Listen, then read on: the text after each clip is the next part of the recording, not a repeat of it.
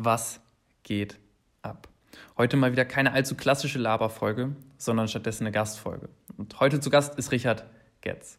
Richard ist Unternehmer und Investor und gerade auf Instagram sehr präsent. Er schafft es dort immer wieder, sich spannend und neu zu positionieren und inszenieren. Und wir haben genau darüber mit ihm gesprochen. Welche Kraft hat Social Media heutzutage? Inwiefern variiert das Bild, was er auf Social Media preisgibt, von der Realität?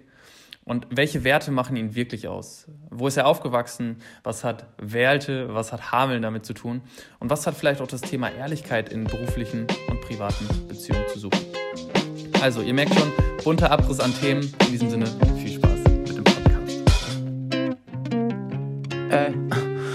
to sleep with no problems. Wake me up in the morning, say what's up when I'm boring. Never look for no parties, always look for someone like you. Now I like you and you jewel missing and some ice cubes in a new der kitchen. Podcast mit den like me 100 too, 'cause I do Perspektiven aufs Leben mit Daniel. Luckyman und Luis Schulze.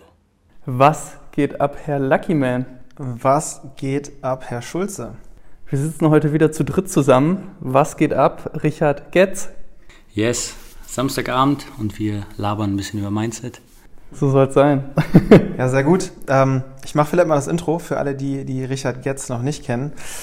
Richard, du bist 27, aufgewachsen im, im beschaulichen Werlte, äh, Nähe Kloppenburg. Ähm, bist, bist sehr präsent in den, in den sozialen Medien ähm, und ähm, bezeichnest auch oder sagst über dich selbst, dass du dich am Hochhasseln bist. Also du hast nicht so sehr viel äh, finanziell in die Wiege gelegt bekommen oder bist nicht irgendwie in Wohlstand groß geworden, ähm, hast Bankkaufmann gelernt, bist dann irgendwann zur Polizei. Und ähm, ja, als das dann alles nichts mehr war, ähm, bist du dann in eine Matratzenmanufaktur gegangen, hast dich da beworben, warst bereit, irgendwie in der Produktion oder auch als, als Hausmeister zu starten, wenn es denn hätte sein müssen.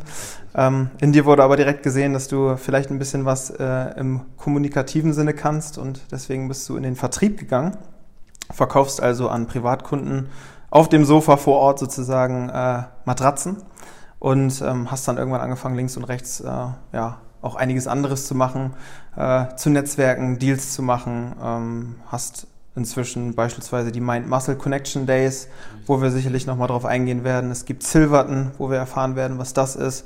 Ähm, ja, von daher haben wir, glaube ich, einiges zu besprechen und herzlich willkommen erstmal. Vielen, vielen Dank für das äh, sehr, sehr nette und tolle Intro und ich bin gespannt, ich freue mich. Wir, wir, sind eben tatsächlich, du hast es am Anfang gesagt, durch Werlte gefahren. Und ähm, Daniel und ich haben auf dem Hinweg telefoniert und haben uns gefragt, warum zur Hölle wohnt man in Kloppenburg, Schrägstrich, dein Büro ist in Werlte. Ähm, du bist dort aufgewachsen, richtig? Genau, ähm, ich bin dort aufgewachsen. Ich bin bis zur sechsten Klasse tatsächlich in Welte gewesen. Dann sind wir umgezogen nach Hameln aus beruflichen Gründen. Also mein, mein Stiefvater hat damals dann einfach seinen Job gewechselt und ich kam dann mit und habe dann wenigstens meine Jugend in einer etwas größeren Stadt verbringen dürfen, äh, was mir auch dann also mit Sicherheit geholfen hat, auch ähm, besser Fuß zu fassen in, in, in vielen Sachen. Ja. Aber ist halt schon, sind halt so irgendwie 8.000, 9.000 Einwohner und ähm, gibt einem aber auch jedes Mal, wenn man zurückkommt, wirklich das Gefühl, zu Hause zu sein. Und also ich habe wirklich extrem das Gefühl, dass ich dort geerdet werde. Ne? Also wenn man dann auch Zeit mit der Familie verbringt, das ist halt genau, also das ist der perfekte Kontrast ähm, zu, zu Großstädten, zu großen Events, zu, zu sehr, sehr erfolgreichen hohen Menschen. Und ähm, tut mir ganz gut jedes Mal. Du hast, äh, das fand ich auch ganz cool, du hast eben, ähm, als wir reingekommen sind, direkt zu Anfang gesagt, so, hier bleibt man bodenständig. Das ist ja genau das, was du gerade sagst. So. Und ähm, dein Lebenslauf, wenn wir jetzt über Realschule, über Bankausbildung, äh, dann bei der Polizei gewesen sprechen, zeichnet sich durch diese Bodenständigkeit ja auch dann irgendwo aus. Oder wie würdest du jetzt, wenn du so die letzten Facetten so auch gerade in Richtung, wie das dann in die Matratzen ging, bezeichnen? Ja, wir hatten ja zum Glück äh, vorher schon kurz das Vergnügen, da hatte ich es euch ja mal kurz angeschnitten. Ähm, es war halt nie mein Ziel, dort heute zu sein, wo ich bin. So, und ich bezeichne das immer noch nicht als, als Endlevel oder so, ganz im Gegenteil. Ähm, ja, ich habe Bankkaufmann bei der Sparkasse gelernt, weil irgendwie, weil es was Solides war, also es kaufmännisch war und weil ich weil es einfach cool fand, Anzüge zu tragen. Und so mit, mit 15, 16, wie man so als Junge ist, dann und auch nicht groß war. Also ich bin, bin auch heute noch 1,79, was jetzt okay ist, was jetzt irgendwie so knapp unter Durchschnitt ist. Ich weiß gar nicht, wie groß ist der Durchschnittsdeutsche.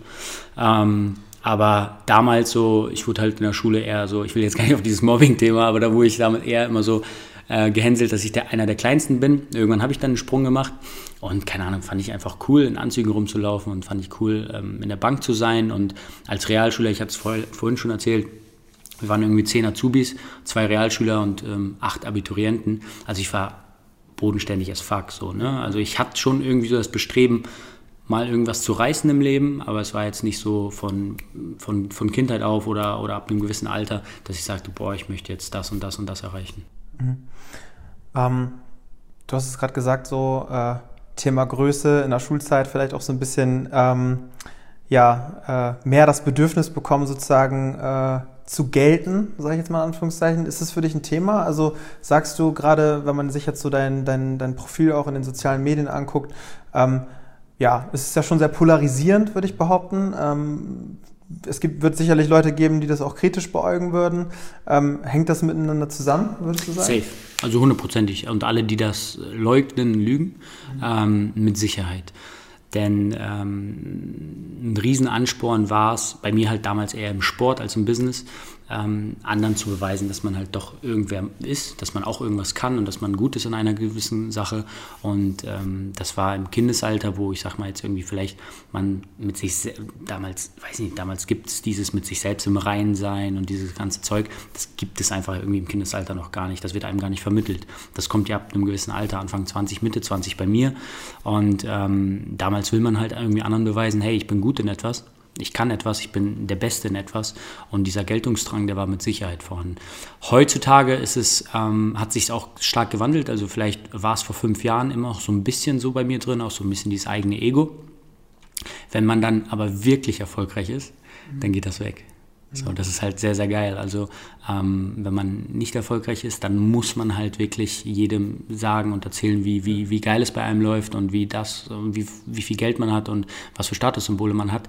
Ähm, das eine ist also, Instagram ist für mich halt wirklich so eher Kunst, so Ästhetik. So, ich habe Bock, irgendwie Menschen zu inspirieren und ich mag halt nicht Sachen, die gleich sind und ich möchte halt nicht wie jeder wie jeder andere aussehen und dementsprechend versuche ich so diesen Weg zu fahren.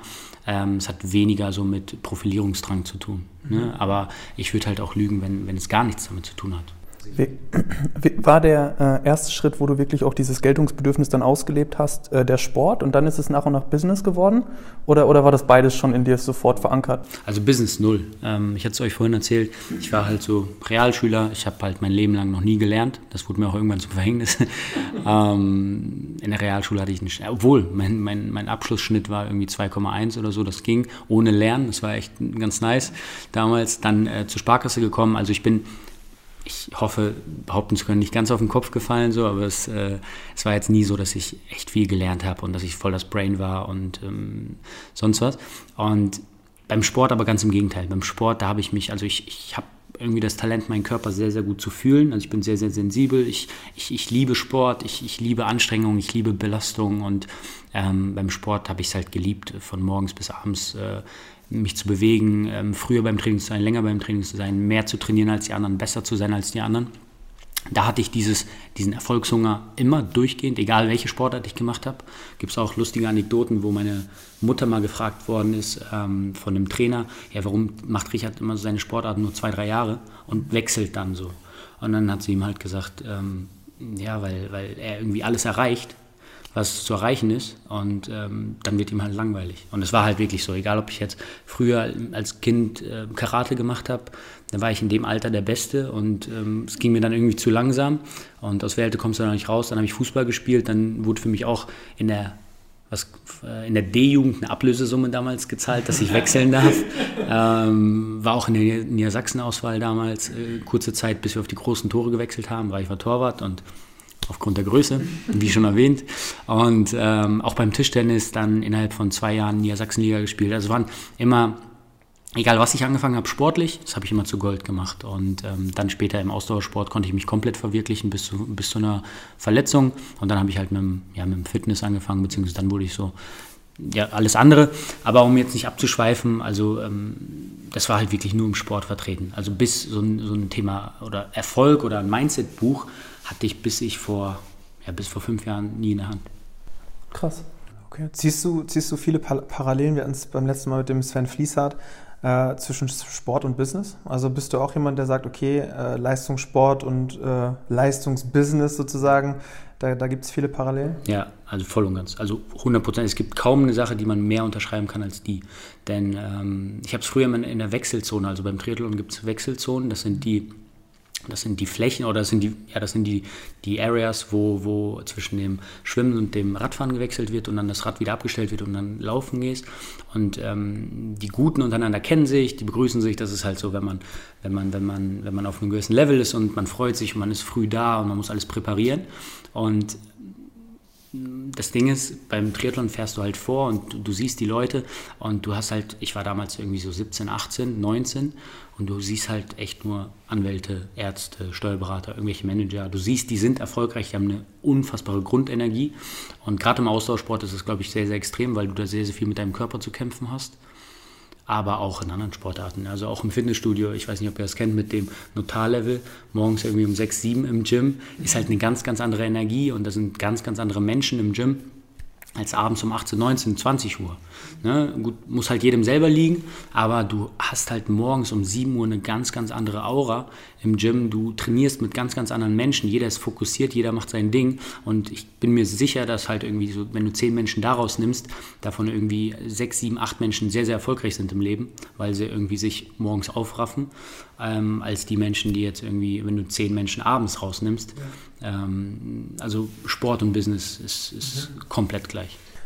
Apropos Erfolg, wir wollten das Ganze ähm, ja heute auch so ein bisschen im Sinne der sozialen Medien sozusagen aufziehen. Ähm, du bist ja auch recht präsent, gerade bei Instagram, ähm, ja, viel im Story-Game unterwegs, machst, machst regelmäßig Posts auch äh, zu Themen wie Business, Lifestyle, Fashion und alles, was dazugehört. Wie ist so deine Gesamthaltung zum Thema Instagram? Also wir hatten es ja auch, als wir beim letzten Mal schon im, im Clubhouse-Talk kurz die Ehre hatten. Ähm, wie sehr siehst du das Ganze als Fluch und wie sehr als Segen? Ja, ähm, der Segen ist ganz klar das Netzwerk. Ja, dass sehr, sehr viele coole Sachen entstehen, so wie das jetzt zum Beispiel auch. Ohne Instagram oder ohne Social Media gäbe es sowas nicht. Ähm, der Segen liegt auch hundertprozentig in der Inspiration, junger Menschen Gas zu geben, weil dann natürlich mit ähm, motivierenden, polarisierenden Posts wie teuren Autos, Statussymbolen, Uhren, Frauen, Geld, alles Mögliche, dadurch Menschen natürlich abgeholt werden. Also manche werden abgeschreckt, aber viele werden auch abgeholt und ähm, viele, viele Menschen, die von Haus aus nicht mitbekommen, hey, das und das ist erreichbar, die eine Limitierung von Haus aus bekommen, sehen dann, was machbar ist auf der Welt das ist mit Sicherheit der Segen und auch einfach dieser, dieser Netzwerkcharakter. Ähm, Fluch ist definitiv, ähm, es ist ein riesen Produktivitätskiller, ja, weil es sehr, sehr viel Zeit in Anspruch nimmt, weil sehr, sehr viele Menschen eher konsumieren als mm, produzieren. Fluch ist es auch in dem Sinne, dass sehr, sehr viele Deals deswegen platzen können. Ähm, je nachdem, wie man sich brandet, je nachdem, wie man sich positioniert. Also auch ganz konkret in meinem Falle sind, ist mir einiges an Umsatz schon mit Sicherheit auf der Strecke geblieben, weil die Menschen dann halt mein Instagram gesehen haben und auf den ersten Blick, wenn man sich meine Überschriften durchliest oder auch ein paar Tage meine Stories ansieht, dann versteht man noch gar nicht so wirklich, für welche Werte ich stehe. So, ne? Ähm, man versteht auch vielleicht noch nicht diese, diese Parodie, ähm, die ich dahinter so meine, so ein bisschen. Ähm, ich mache mich ja lustig über Menschen, aber nicht im negativen Sinne, sondern ne, ich versuche so, versuche meine Werte irgendwie lustig und unterhaltsam zu vermitteln. Und wenn man das halt nicht kennt und nur zwei, drei Tage zuschaut und sich die Texte nicht ganz durchliest, dann, dann, dann ist es in dem Fall ein Fluch. Ne? Und dann platzt mit Sicherheit das ein oder andere. Ähm, ja, das ist so, das ist, das ist so das, was man dazu sagen kann. Du polarisierst ja auch recht viel, bewusst wahrscheinlich auch ähm, äh, mit, deinen, mit deinen Posts und ähm, ja, gibt's sicherlich dann aber, äh, du sagst es, wenn man sich dann die Captions beispielsweise mal ganz durchliest, merkt man dann ja auch äh, erst, okay, da steckt ein bisschen mehr Tiefgang hinter als nur irgendwie das typische oberflächliche Instagram-Bild. Ähm, was gibt dir das Selbstvertrauen, dich wirklich so zu positionieren und zu sagen, ich glaube, äh, bei einem Bild hast du auch irgendwie gepostet, ähm, scheiß drauf, was andere über dich denken und mach einfach das, was du denkst und hast dann, glaube ich, auch ein Bild, wo man auch äh, zwei Meinungen zu haben könnte, sozusagen. Ähm, was gibt dir dieses Selbstvertrauen, das, das zu machen? Ich glaube, das habe ich angeboren zum Glück. Also, dass mich ja eh nie interessiert hat, was andere von mir denken. So, ähm, auch nicht mal meine Familie so. Also ähm, es kann mich niemand irgendwo hinleiten. Das habe ich so angeboren. Ähm, auch ich habe so meinen Struggle manchmal mit dem Selbstvertrauen, mit der Selbstsicherheit, ähm, auch in der heutigen Zeit noch. Das, das bleibt nicht weg. Aber ich merke halt natürlich aufgrund der Bestätigung, die ich bekomme, also ich bekomme leider viel zu wenig Hate einfach in letzter Zeit. ähm, Aufruf alle, das, sind, das sind alles Fans geworden mittlerweile. So, nee, aber ich habe also ich habe echt viel Bestätigung, das freut mich und das motiviert mich dann auch natürlich, dass ich so ein Stück weit zurückgeben kann. Und normalerweise, ich, ich, ich betone es immer wieder, ich möchte mich gar nicht als Coach positionieren, ich möchte gar kein Coach sein.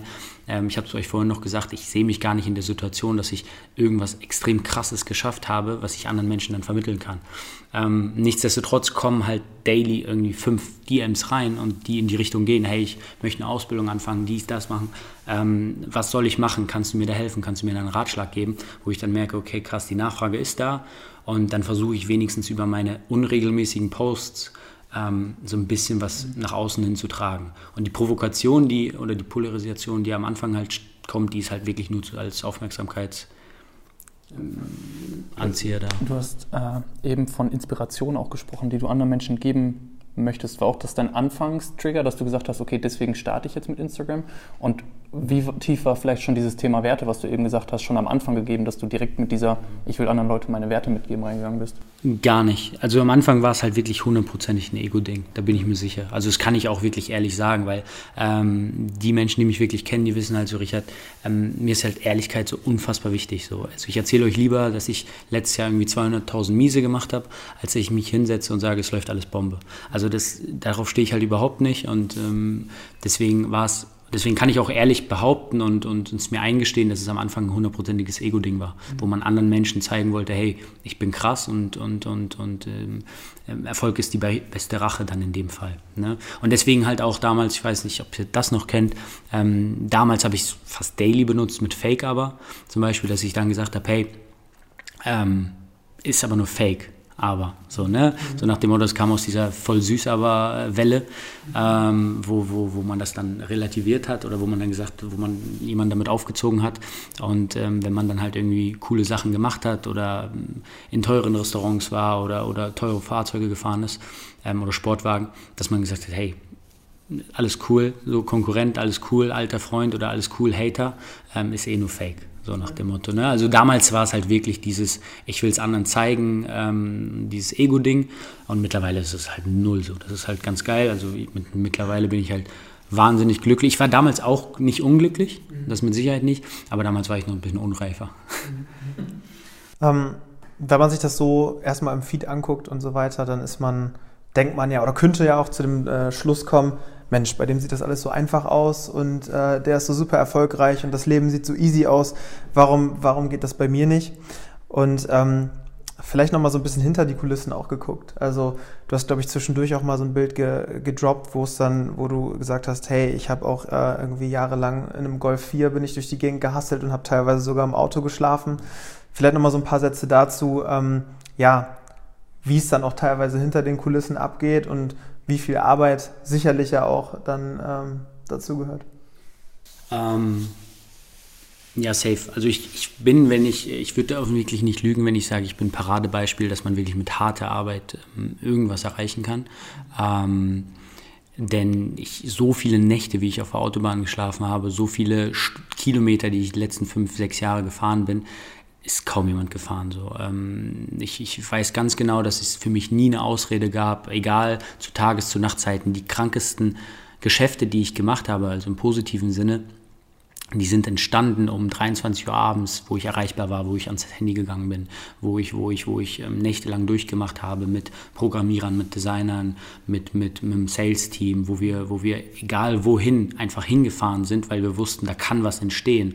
Und ähm, das ist, glaube ich, auch eines der größten Sachen, wo ich ganz viel, wo Menschen mir schreiben, ich gebe denen einen Tipp und ähm, es irgendwie dann dazu kommt, dass sie irgendwas machen müssen keine Ahnung, zwei Stunden in eine Richtung zu fahren, ohne zu wissen, was dann einen erwartet, wo dann ähm, zu viele Rückfragen kommen, wo, wo die dann zu, also das Ganze komplett überdenken ähm, und sich zu viele Gedanken machen, was kann passieren, anstatt es einfach mal dann zu machen. Ja? Ähm, also harte Arbeit ist, ist, ist halt nicht dieses morgens aufstehen, meditieren und, und auf die Blackroll und auf die Akupressurmatte und sonst was. Ähm, das hat damit überhaupt nichts zu tun. Harte Arbeit ist einfach wirklich bis in die, also ich habe auch immer ein unfassbar nices Gefühl, wenn es dunkel wird und ich arbeite das, das befriedigt mich ungemein. Also es ist besser als Sex. nee, ich, wenn ich, wenn ich, auch selbst wenn ich mein, äh, ihr habt den gesehen, ähm, wenn ich, wenn ich ähm, den Vito fahre, also so, so einen Kastenwagen, und äh, es dunkel wird, ähm, ich habe ich hab einen Auslieferungsfahrer, ich habe ich hab mehrere Leute, die den fahren könnten, Mitarbeiter. Ähm, aber wenn ich den fahre und es dunkel ist, dann habe ich so ein, so ein unfassbar befriedigendes Gefühl, weil das so, mich so ein bisschen an früher erinnert. So und, und, und äh, ich jetzt die, die, die, ähm, die Ernte davon trage. Aber es tut halt echt gut, immer noch hart zu arbeiten. Ne, also harte Arbeit ist das, ist das A und O, weil ich mich auch nicht besonders schlau sehe, bin, nicht besonders schlau bin. Ich bin halt echt nur fleißig, mehr, mehr kann ich nicht. Wie sah es äh, zu dieser Zeit in dir aus? Also mit welchen Gedanken bist du so durch die Welt gelaufen, als du dann nachts auf den Raststätten gepennt hast, in deinem Auto lagst, wie auch immer? Das war geil. Also das, äh, ja, ja, safe. Also es war geil, weil ich ganz genau wusste, hey, ich mache das für mich.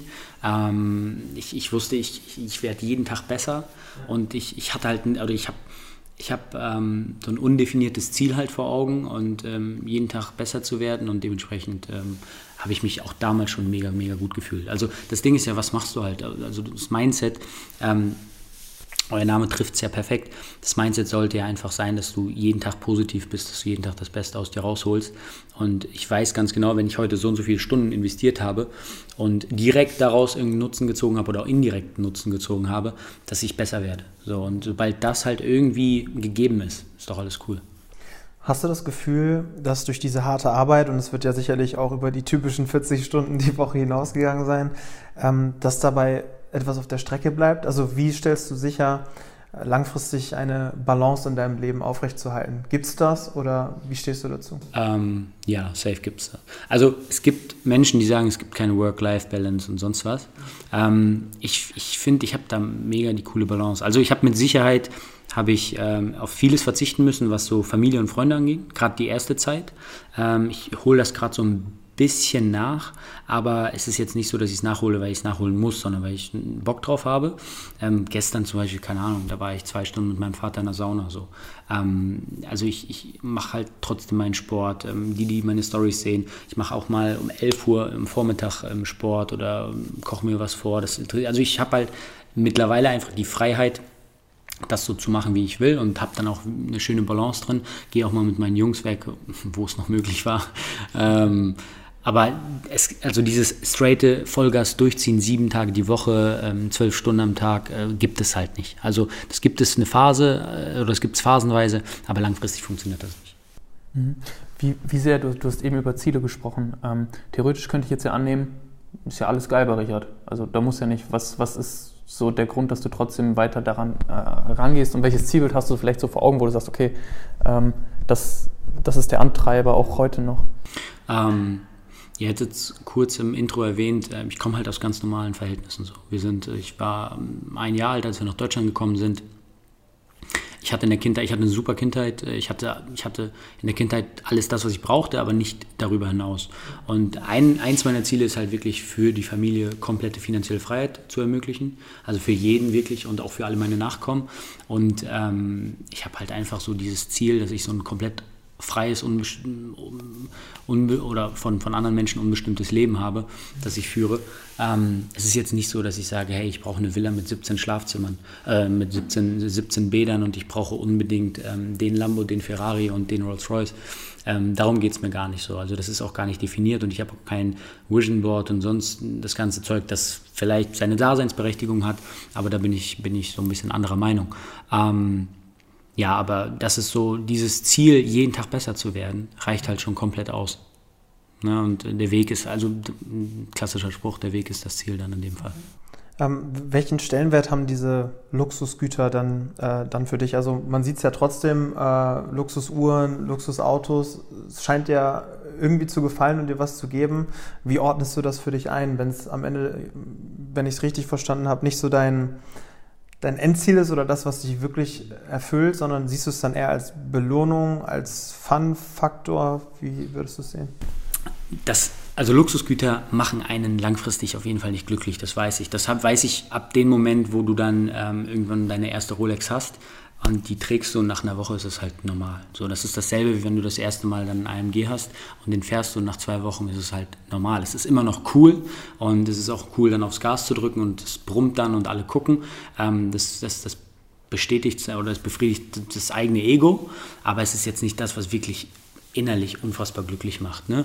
Für mich ist es eine Art Lifestyle. Ich, ich mag es halt anders zu sein als andere. Ähm, es fängt halt bei der, also wenn ich, ich könnte mit Kleidung halt noch viel, viel mehr flexen, aber das Ding ist, dass meistens die teure, hochwertige Kleidung nicht mal eine Brand von außen hat. Mhm. Und dementsprechend ähm, sieht man es nicht ganz so häufig. Mhm. Ähm, um mal den, den, den krassen Cut und auch Gegensatz zu machen, ähm, es gibt ja die Mind-Muscle Connection Days, die du zusammen mit dem David ja äh, aufgezogen hast. Ähm, Erzähl dazu mal ein bisschen was. Also was hat es damit auf sich und ähm, ja, inwiefern ist das auch so ein bisschen genau die Gegenidee ja wahrscheinlich zu diesem stumpfen, okay, viel Geld verdienen und dann bist du glücklich. Ja, ähm, wie der Name es halt schon sagt, ähm, die, die Kombination aus dem Geiste, aus dem Körper und ähm, die Connection, auch das Netzwerken, all das zusammen ist ja ein gewisser Lifestyle, den viele, viele Menschen ja anstreben in der heutigen Zeit. Ja, oder ich sag mal in unserer Instagram-Bubble, in unserer Instagram-Mindset, Success-Bubble, ähm, ist es ja überall das Gleiche. So, ernähr dich gesund, mach viel Sport, mach viel Geld, ähm, sei glücklich. Und ähm, im Endeffekt sind die Mind-Muscle Connection Days, die, das war früher mal ein Gatsby Bootcamp und dann ähm, kam unser gemeinsamer Freund David mit ins Spiel und dann sagten wir, hey, lass uns das gemeinsam aufziehen ähm, sind die Mind Muscle Connection Days genau das vereint, so dass wir dann halt über die Menschen oder mit den Menschen uns gesund ernähren, den Menschen sagen, hey, es geht nicht um Luxusgüter, es geht auch nicht um Geld, also horten, Geld horten bringt nichts. Ähm, wir zeigen den Menschen, wie man Geld verdient, wie man das Geld behält. Wir zeigen den Menschen, wie man verkauft, wie man Charisma aufbaut, wie man äh, positive Grundenergie in den Alltag bekommt, wie man Beziehungen führt, glücklich ist in seinem Leben, wie man, was man für Sport machen kann, dass Sport wichtig ist im Leben. Ähm, wir reden über Ernährung, wir, wir wir ernähren uns gesund, verbinden das Ganze aber komplett mit Lifestyle und das halt verpackt im Ausland ähm, in einer Woche.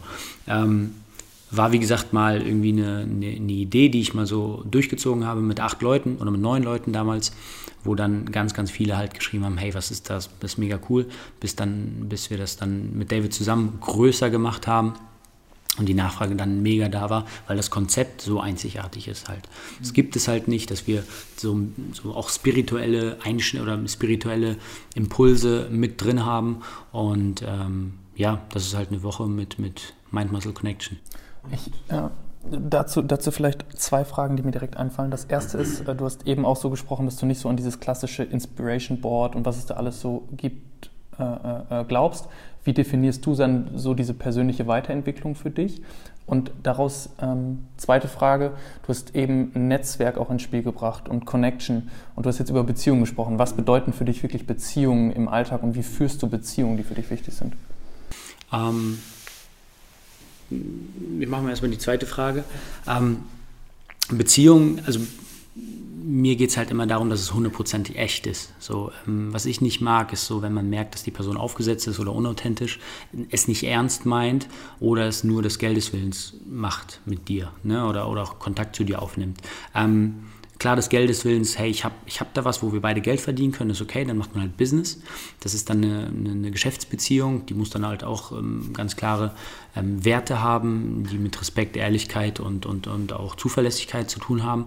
Aber jetzt das Thema Beziehungen im, im Privaten, ähm, das Thema Beziehung ist ja auch eigentlich gar nicht so schwer, also so aus meinen Augen. Wenn man immer ehrlich zueinander ist und wenn es halt nie irgendwie ähm, so ist, dass der eine nur gibt und der andere nur nimmt, dann funktioniert eine Beziehung immer so. Und ähm, ich bin schon ein relativ großer Egoist, aber außer bei Menschen, die ich halt wirklich gern mag. Deswegen habe ich halt so eine Handvoll wirklich enger Freunde und alles andere sind halt so für mich Bekannte, mit denen ich auch nichts zu tun haben möchte. So, die melden sich zwar immer wieder, aber ich, ich block das so ein bisschen ab, weil es für mich dann irgendwie sich nicht cool anfühlt. Ich habe auch nicht den Vibe, den ich brauche. Und das ist bei Geschäftsbeziehungen das Gleiche. Es gibt Menschen, mit denen telefoniert man gerne, auch übers Geschäft hinaus. Und es gibt Menschen, mit denen telefoniert man nur aufgrund des Geschäftes. Und wichtig ist einfach, dass man immer ehrlich ist. Wichtig ist, dass keiner den anderen fickt, ja, um so ein bisschen zu polarisieren und so ein paar Klicks zu erzeugen. Disclaimer. Ähm, nee, oder, oder ihr müsst es auspiepen, äh, weil sonst werdet ihr wegen Jugendschutz oder sowas äh, angemahnt. Nee, äh, wichtig ist, dass man sich nicht gegenseitig verarscht, dass man ehrlich zueinander ist, dass man sein Wort hält. Also ähm, ich habe aktuell auch ein paar Sachen, die genau aufgrund dessen nicht funktionieren. Und ähm, sowas finde ich dann immer schade und sowas ist für mich dann auch so ein Grund, mit dieser Person nie wieder irgendwas zu machen. Ja, weil es gibt halt immer wieder Personen, die sich, also es gibt ganz, ganz viele Menschen bei mir im Umfeld, die einen Tag sich gegenseitig verarschen und äh, den anderen Tag rufen sich an, hey, wir können Geld verdienen, machen wieder Geld, verarschen sich den nächsten Tag und machen dann wieder Geld. Sobald, sobald ich einmal das Gefühl habe, eine Person ist nicht ehrlich, eine Person ähm, macht nicht das, was man abgesprochen hat, dann ähm, ist für mich das Ding durch. So, ne? Wie straight bist du, oder, oder wie, wie hast du es geschafft, so straight zu trennen zwischen dieser Handvoll Freunde, von denen du gerade gesprochen hast, und den Bekannten, mit denen du jetzt auch nicht unbedingt was zu tun haben musst? Also es war ja sicherlich nicht immer so. Ähm, wo hast du, oder vielleicht warst du auch schon immer so, aber wie, wie hast du für dich so diese klare Linie gezogen, dass du sagst, okay, ich fokussiere mich auf diese Menschen und es ist für, also es ist auch total schwer für jemanden von außerhalb wirklich in diesen Circle reinzukommen? Ähm, es ist gar nicht mal so schwer, aber für die Menschen, wo es, wo es vorbestimmt ist, die kommen halt rein. Ähm, es ist ja keine rationale Sache, sowas. Es ist ja nicht so, dass man sich eine Pro- und Kontraliste macht und sagt, hey, der bringt mir den Mehrwert und mit dem ist halt irgendwie, weiß ich, mit dem ist Autofahren scheiße, weil der fährt wie ein, der fährt halt scheiße. ähm, sondern das ist ja ist ja eine rein emotionale Geschichte und das ist für mich unfassbar easy. Also ich muss mit einer Person irgendwie fünf Minuten, also es gibt halt immer so drei Arten. Es gibt Personen, mit denen ich gar nichts zu tun haben möchte. Es gibt Personen, mit, mit denen ich cool bin, so. Ähm, und es gibt Personen, mit denen ich, mit, mit, über die ich alles rede. Und das sind halt im Endeffekt nur so drei bis vier Personen.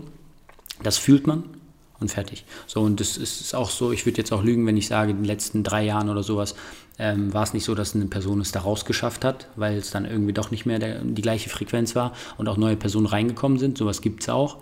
Und ähm, einfach aufs Gefühl, also das ist sowieso, das Gefühl ist eins der wichtigsten Sachen und wir sollten viel weniger auf irgendwelche Lehrbücher hören, sondern viel mehr in unseren Körper rein und unseren, in, unseren, in unsere Seele rein ähm, und dann spüren wir ganz genau, was richtig ist und was falsch ist.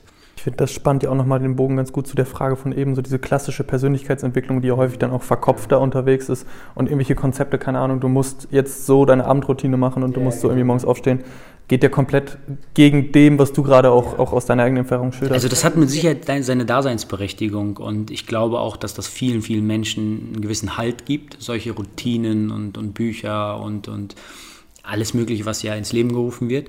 Ähm, war halt für mich nie relevant, weil ich halt ein sehr, sehr, weil ich einfach nur auf mich selbst gehört habe. Und mir war halt einfach nur wichtig, hey, sei glücklich mit dem, was du machst. So, ähm, was interessiert es dich, was andere über dich denken? Wichtig ist, was du fühlst, was du denkst, wer du bist, ähm, in deinen Augen.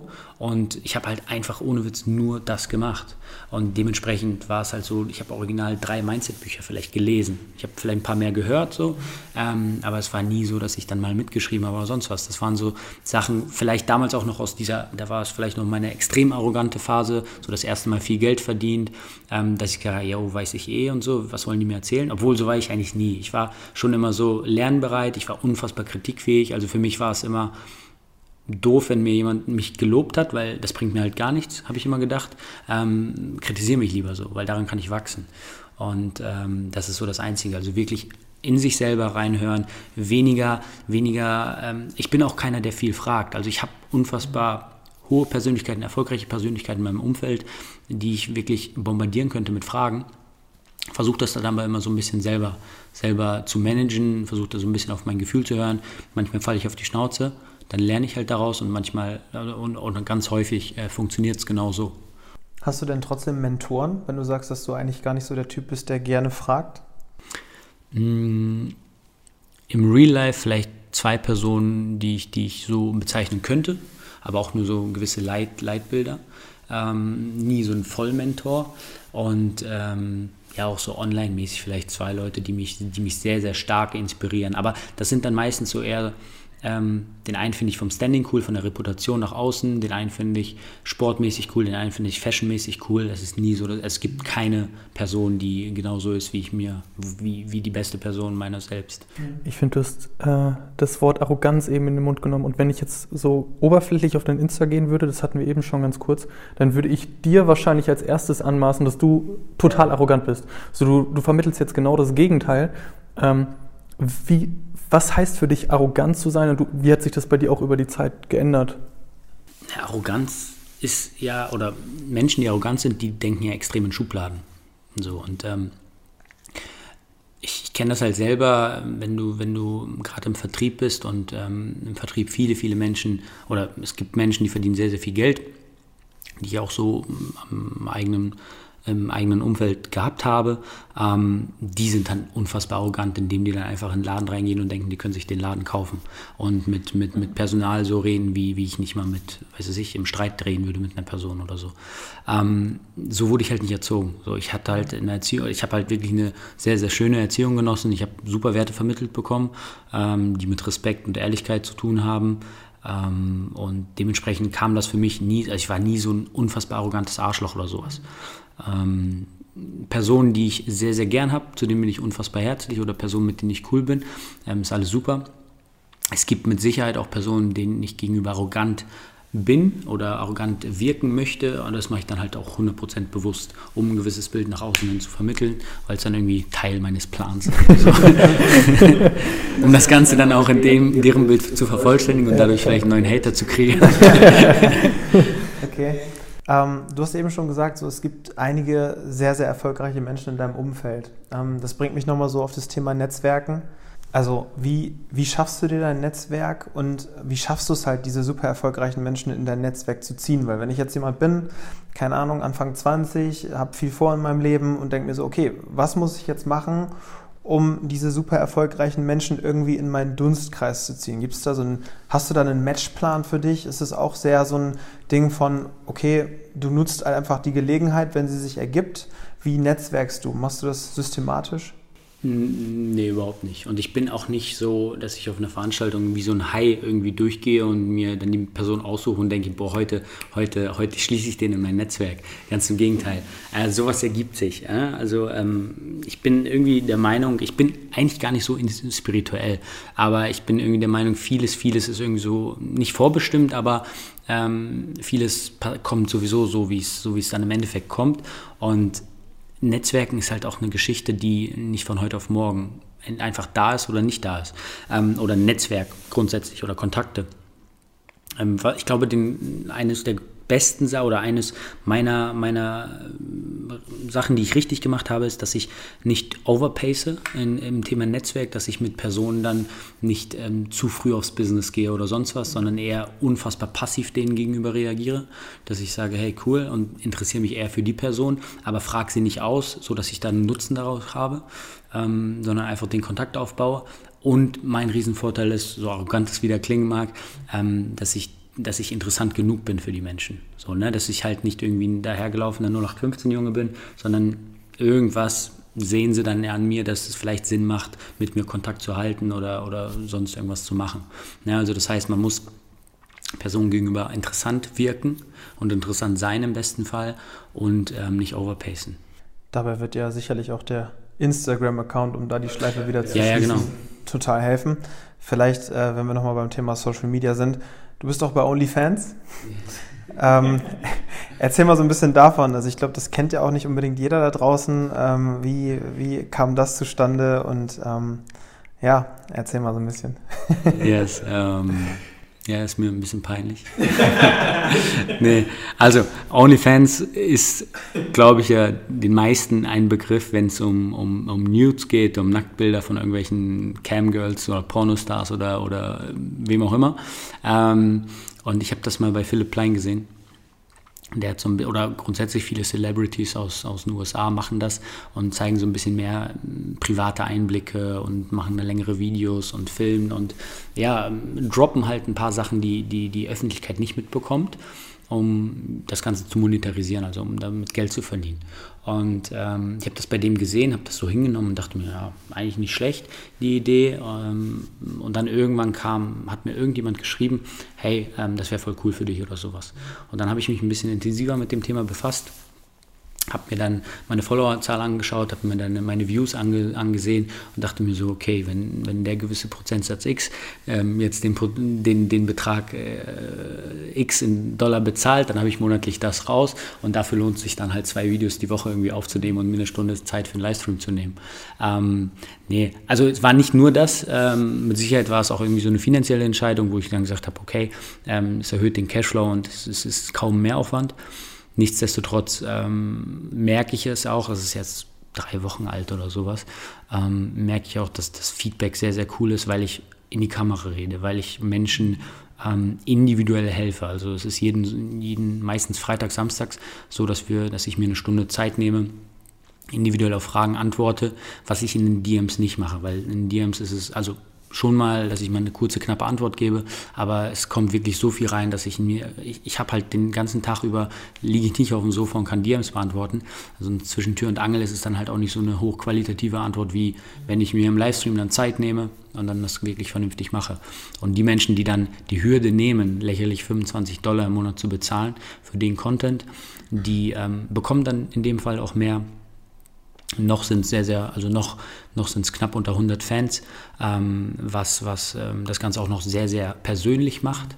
Ähm, das wird sich irgendwann ändern mit Sicherheit und ähm, eigentlich war es eine lustige Idee. Mal gucken, wie lange ich das weiterführe. Es kann sein, dass ich es in zwei Wochen wieder lösche, weil ich keine Lust mehr drauf habe. Es kann aber auch sein, dass es groß wird. Du hast äh, wir haben eben im Vorgespräch auch darüber gesprochen, dass du gar nicht so in diese typische Coaching, Mentoring-Geschichte reingehen möchtest. Auf der anderen Seite scheint ja, scheinen die Leute zu interessieren, was du tust und wie du es tust und wie du die Sachen angehst. Woher kommt da so dieser, diese Distanz zwischen den beiden Polen bei dir, dass du sagst, okay, ich möchte das gar nicht vielleicht so weit auch in die Öffentlichkeit bringen? Ja, ich ähm, heutzutage ist ja jeder Coach. So, oder es sind nicht jeder Coach, also Menschen, die jetzt gar nicht in unserer Bubble sind, denken so, hä, wovon redet der? Aber es ist halt wirklich so, dass ähm, viele, viele, die das jetzt hören, ähm, werden es ja bestätigen können, dass sehr, sehr viele Menschen Coach sein möchten. So, und ähm, das Problem ist bei sehr, sehr vielen Coaches leider, dass sie ja oft nicht das vorzuweisen haben, was, was sie eigentlich coachen oder sonst was. Und ich möchte einfach gar nicht verglichen werden. Das ist so das eine.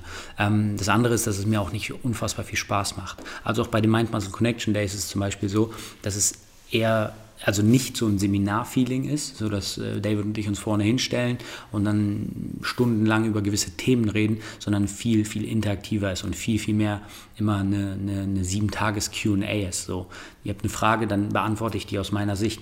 Dass das, was ich sage, nicht richtig sein muss oder das sage ich dann auch. Das ist halt meine Meinung und das ist so das die sich gebildet hat aus den letzten fünf, sechs Jahren meiner, meiner Tätigkeit oder meines, meines, meines Weges.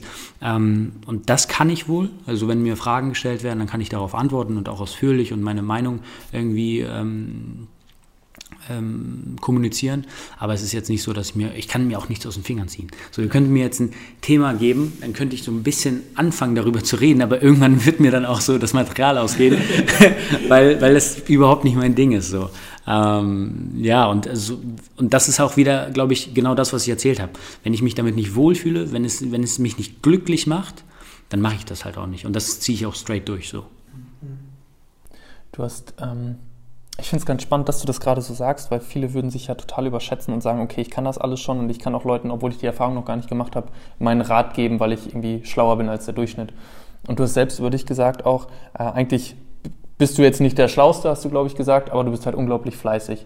Äh, was sind die Skills, um das jetzt mal auf, auf diese Frage runterzubrechen, was sind die Skills, die, wenn ich jetzt Anfang 20 bin und sage, okay, ich möchte so werden wie du mit 27, was muss ich können, konkret? Ein Telefonhörer in die Hand nehmen und anfangen, zu, die Nummer zu wählen. Also im Endeffekt ähm, lernen einfach verkaufen. So. Also lernen verkaufen, das ist so die, die bestbezahlteste Fähigkeit, die es gibt. Und ähm, klar kann der eine jetzt um die Ecke kommen und sagen, hey, nee, Digitalisierung und IT und dies und das und das ist die Zukunft und künstliche Intelligenz. Ähm, mit Sicherheit, wenn du irgendwie so ein Vollbrain bist und dich ultra spezialisierst und positionierst. Aber wenn du jetzt so ein normaler Dude bist wie ich, der jetzt nicht wirklich unfassbar schlau ist, dann lerne einfach verkaufen. Lerne einfach Menschen zu lesen, lerne Menschen zu manipulieren, lerne, lerne gewisse Techniken, obwohl ich Techniken, ohne Witz, ich kann nicht eine Verkaufstechnik. So, ich, ich rede einfach mit Menschen, ich versuche einfach sympathisch zu sein, versuche mich, versuche mich auf die Person einzustellen. Also verkaufen ist das, das A und O. So. Und dann jetzt in der Position als 20-Jährig, 20 ja. ne?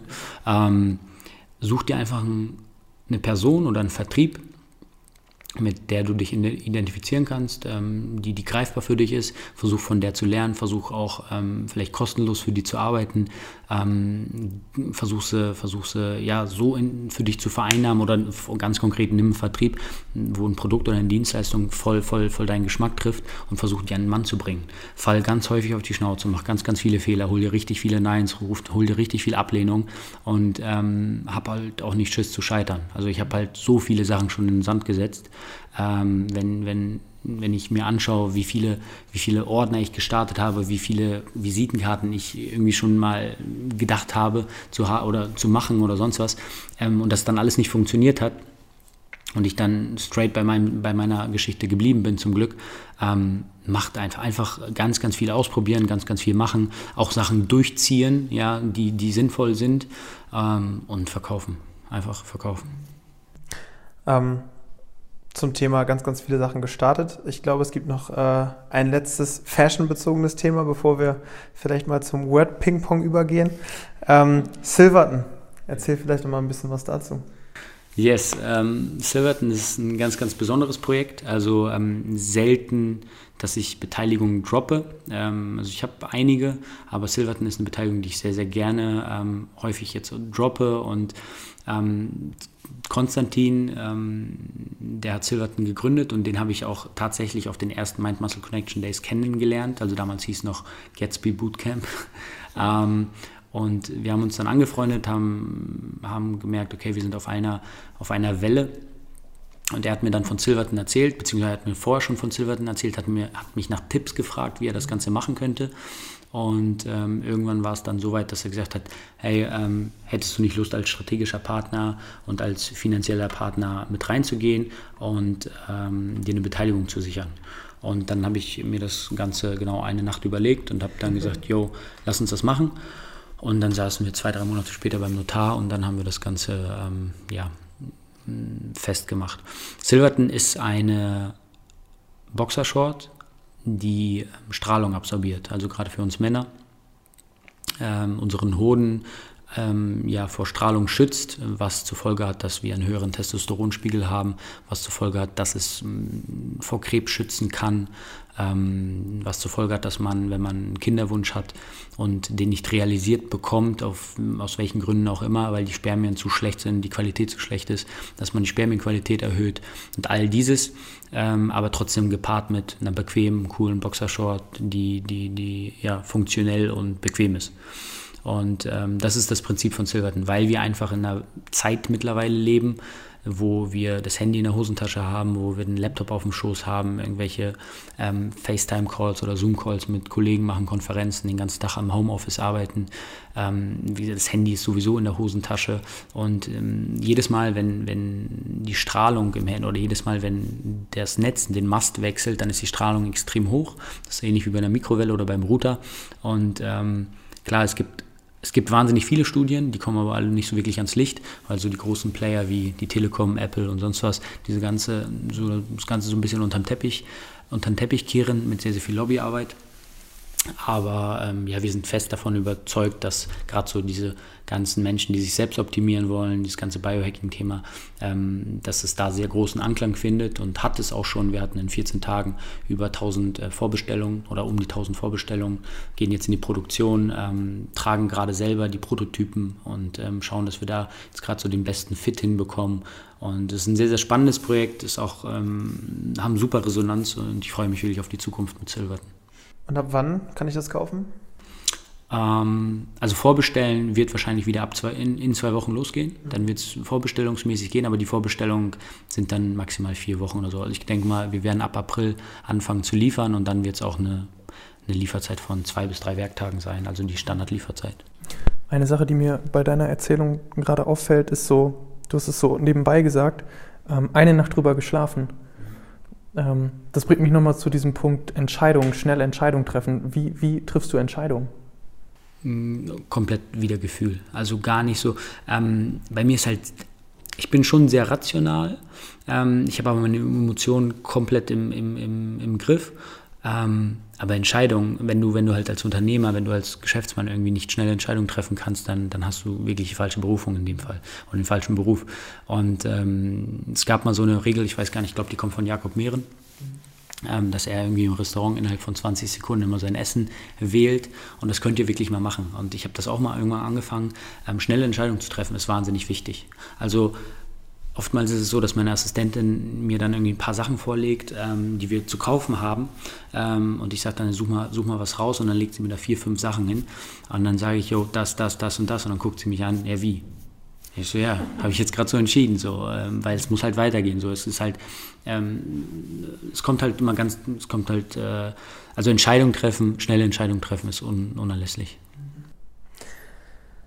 Okay, ich würde sagen, es ist Zeit fürs kleine Word-Ping-Pong. Ähm, ähm, ja, Richard, wir werden dir einfach nochmal so ein paar stumpfe, mehr oder weniger stumpfe Begriffe um die Ohren hauen, ähm, wo du einfach deine allererste Assoziation uns mitteilst. Also quasi gar nicht lange ausgeführt, sondern äh, du kriegst einen Begriff von uns und sagst das, was dir sozusagen dazu als erstes in den, in den Sinn kommt. Are you ready? Yes. dein persönliches Warum? Ähm, Freiheit.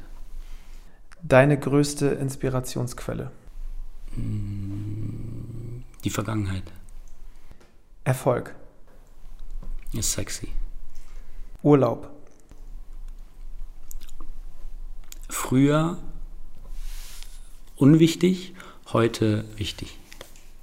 Dein persönliches Lieblingsbuch? Playboy. Playboy. Nee, Vogue, Vogue. Nein. Zeitschrift. Ja, bleibt so stehen. Okay. ähm, Corona.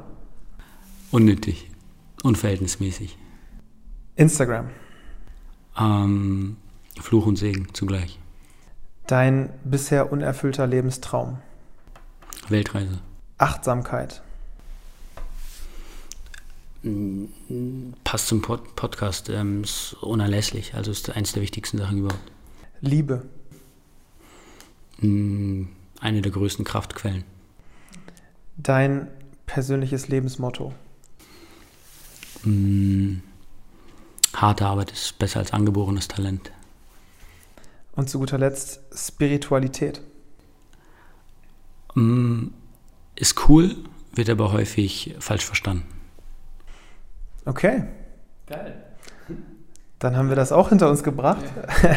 Vielleicht nochmal zu, zu guter Letzt, äh, Richard, äh, für all die, die dich jetzt irgendwie finden wollen, kontaktieren wollen, die irgendwie mehr von dir wissen wollen. Wie äh, ja, kommt man in Kontakt zu dir? Wie kommt man vielleicht auch in Kontakt zu den Mind Muscle Connection Days? Ähm, erzähl mal, wie man dich da so am besten erreichen kann. Yes, ähm, ja, der einfachste Weg, Instagram, äh, Richard Gatsby, also Richard ganz normal, wie man den Vornamen schreibt und Gatsby wie die amerikanische Romanfigur. Ähm, und Mind Muscle Connection Days sind dieses Jahr auf Mallorca zweimal und einmal in Saint-Tropez. Es wird auch eine Herbst-Edition geben und ähm, ja, am besten auch über Instagram einfach mal schauen. Da gibt es einige Verlinkungen, einige Parallelen und ansonsten ähm, einfach mal Mind Muscle Connection Days bei Google eingeben, dann kommt ihr auch auf die Landingpage. Mhm. Ja, cool. Richard, dann haben wir es geschafft. Vielen, vielen Dank für diesen spannenden Talk und auch danke für deine Einladung hier in deine eigenen vier Wände. Sehr, sehr cool. Und danke für das Sushi im Vorfeld. yes. Ja, gerne. Danke euch für eure Zeit. Finde ich immer ganz, ganz wichtig, dass, dass man ähm, ja auch so ein bisschen zeigt, dass das Ganze real ist, so ein bisschen. Ne? Also, weil gerade in der heutigen Zeit wird halt sehr, sehr viel rumge blendet und ähm, dann finde ich es immer ganz cool, die Menschen auch teilhaben zu lassen, dass, dass man nicht im Kinderzimmer bei der Mama ist und die, keine Ahnung, immer einen Greenscreen benutzt bei seinen Stories. Ähm, nee, gerne. Äh, vielen, vielen Dank für die Möglichkeit, vielen, vielen Dank für eure Zeit und viel Erfolg weiterhin. Cool, dir auch. Danke, danke. Bis dann. Bis ciao, dann. ciao.